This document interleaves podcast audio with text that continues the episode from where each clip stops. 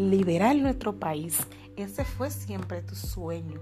Sin temer nunca morir, tú luchaste con empeño.